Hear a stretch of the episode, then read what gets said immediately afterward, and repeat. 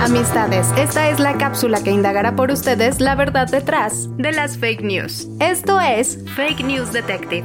Caso, camas antisexo para los olimpistas. El pasado 23 de julio comenzaron las Olimpiadas Tokio 2020, que originalmente serían el 24 de julio del año pasado, pero debido a la contingencia sanitaria causada por el COVID-19, Australia y Canadá decidieron abandonar la competencia, lo que desde luego alertó al Comité Olímpico Internacional para tomar la decisión de que los Juegos se aplazaran durante un año, manteniendo el nombre de Juegos Olímpicos de Tokio 2020, no más por pura mercadotecnia. Las Olimpiadas se celebran desde 1896 y son considerados la principal competición del mundo deportivo, con más de 200 naciones participantes. Hay Olimpiadas de verano, de invierno, paralímpicas y de la juventud, pero las que ocurren en este momento son las de verano y fueron acordadas desde el año 2013, es decir, hace 7 años. En total serán 17 días desde el inicio oficial hasta el cierre. Sin embargo, por temas de calendario, algunas competencias comenzarán dos días antes que la apertura, por lo que la duración total de los Juegos Olímpicos será de 19 días. Hasta el momento, China, Japón y Estados Unidos encabezan la lista de países con más preseas.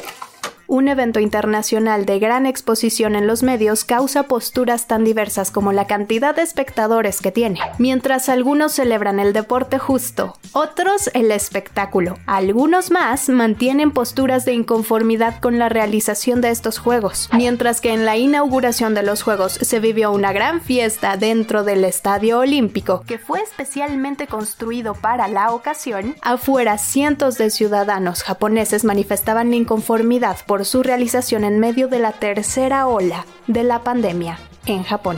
Otra evidente problemática es el impacto ambiental que tiene un evento de tal magnitud. Los organizadores en Tokio buscarán que estos juegos sean los más ecológicos de la historia, emitiendo solo 2.9 millones de toneladas de CO2. Esto estaría por debajo de los niveles registrados de Río en 2016, que fueron 4.5 millones de toneladas, y Londres en 2012, considerado el más ecológico hasta ahora, con 3.3 millones de toneladas.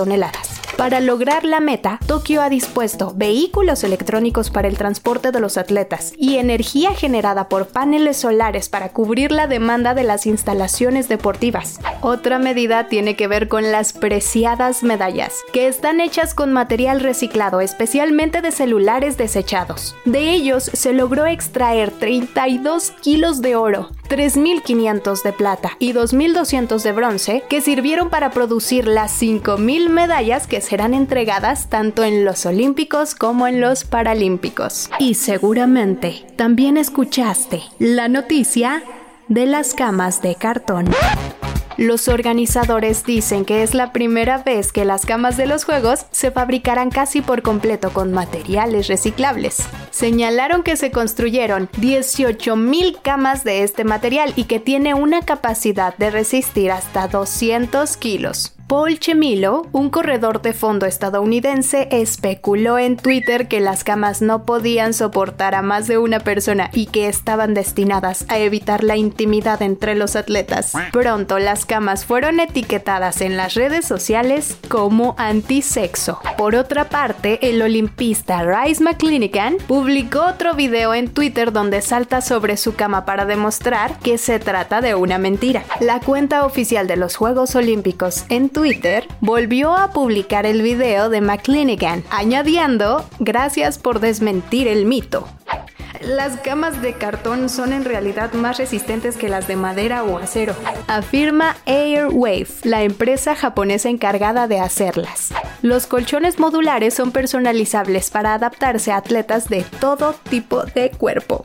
Las controversiales camas fueron anunciadas antes de que empezara la pandemia. A pesar de todo, las autoridades olímpicas siguen prefiriendo que los atletas duerman solos en Tokio y que se mantengan alejados unos de otros en otro lugar. Un manual de medidas de seguridad aconseja a los participantes en las Olimpiadas evitar formas innecesarias de contacto físico como abrazos, chocar los cinco y estrechar las manos. Para desalentar aún más la interacción, está prohibida la venta de alcohol. Los preservativos que se distribuyen en las Olimpiadas desde los Juegos de Seúl de 1988 se suministrarán para fomentar el sexo seguro, pero serán solo un tercio de los que se repartieron en los Juegos de Río en 2016, que alcanzaron la cifra récord de 400 50.000.